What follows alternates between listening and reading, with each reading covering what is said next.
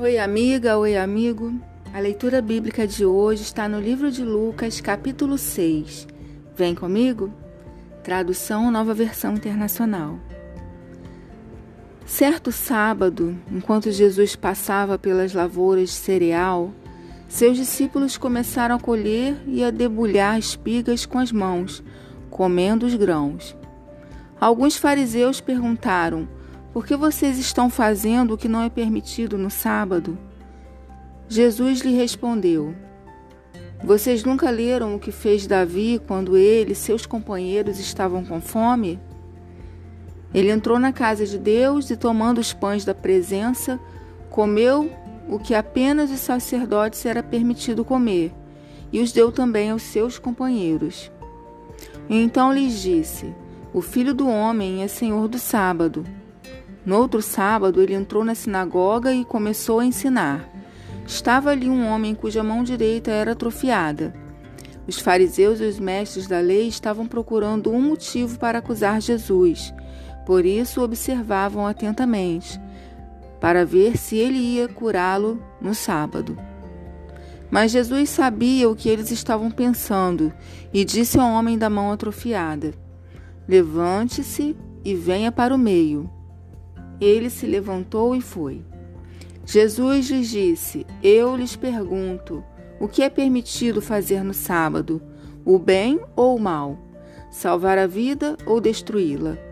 Então olhou para todos os que estavam à sua volta e disse ao homem: Estenda a mão. Ele a estendeu e ela foi restaurada. Mas eles ficaram furiosos e começaram a discutir entre si o que poderiam fazer contra Jesus. Num daqueles dias, Jesus saiu para o monte a fim de orar e passou a noite orando a Deus. Ao amanhecer, chamou seus discípulos e escolheu doze deles, a quem também designou como apóstolos: Simão, a quem deu o nome de Pedro, seu irmão André, Tiago, João, Filipe, Bartolomeu, Mateus, Tomé, Tiago, filho de Alfeu, Simão, chamado Zelote, Judas, filho de Tiago, e Judas Iscariotes, que veio a ser o traidor. Jesus desceu com eles e parou num lugar plano.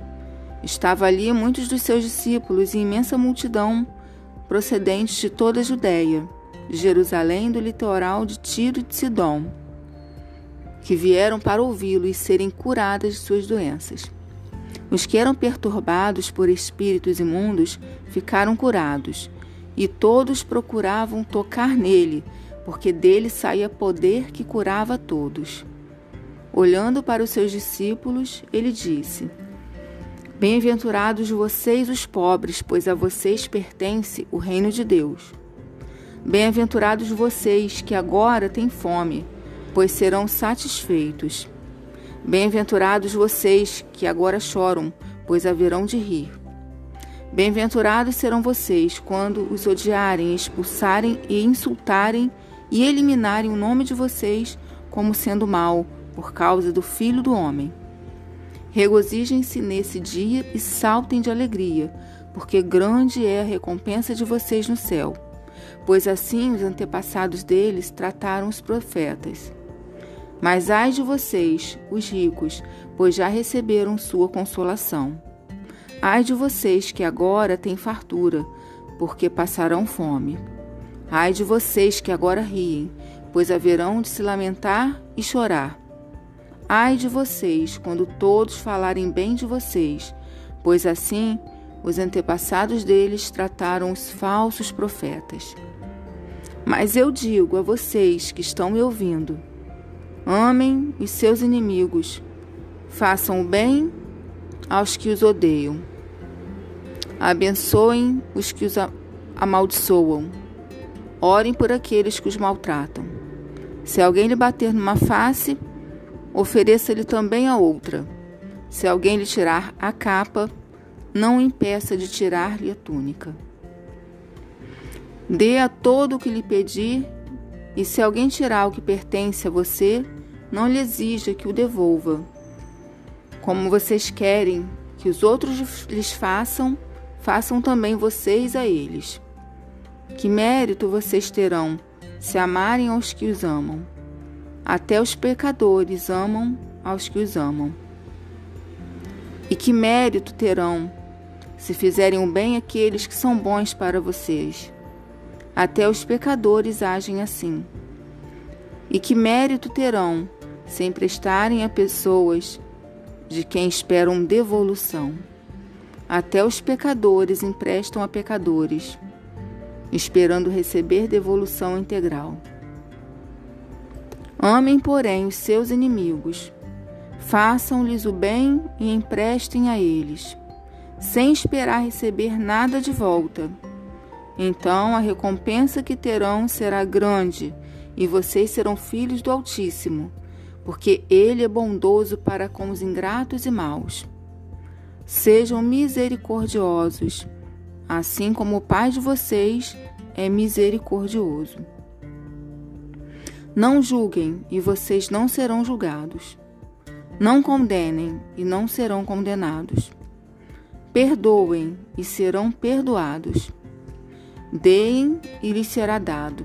Uma boa medida, calcada, sacudida e transbordante será dada a vocês pois a medida que usarem também será usada para medir vocês.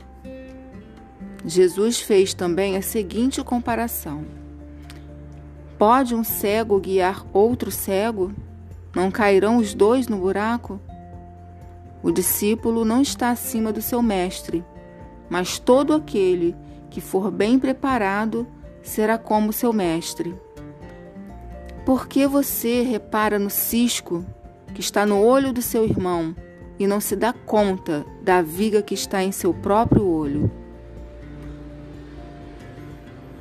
Como você pode dizer ao seu irmão: Irmão, deixe-me tirar o cisco do seu olho, se você mesmo não consegue ver a viga que está em seu próprio olho? Hipócrita, tire primeiro a viga do seu olho, e então você verá claramente para tirar o cisco do olho do seu irmão.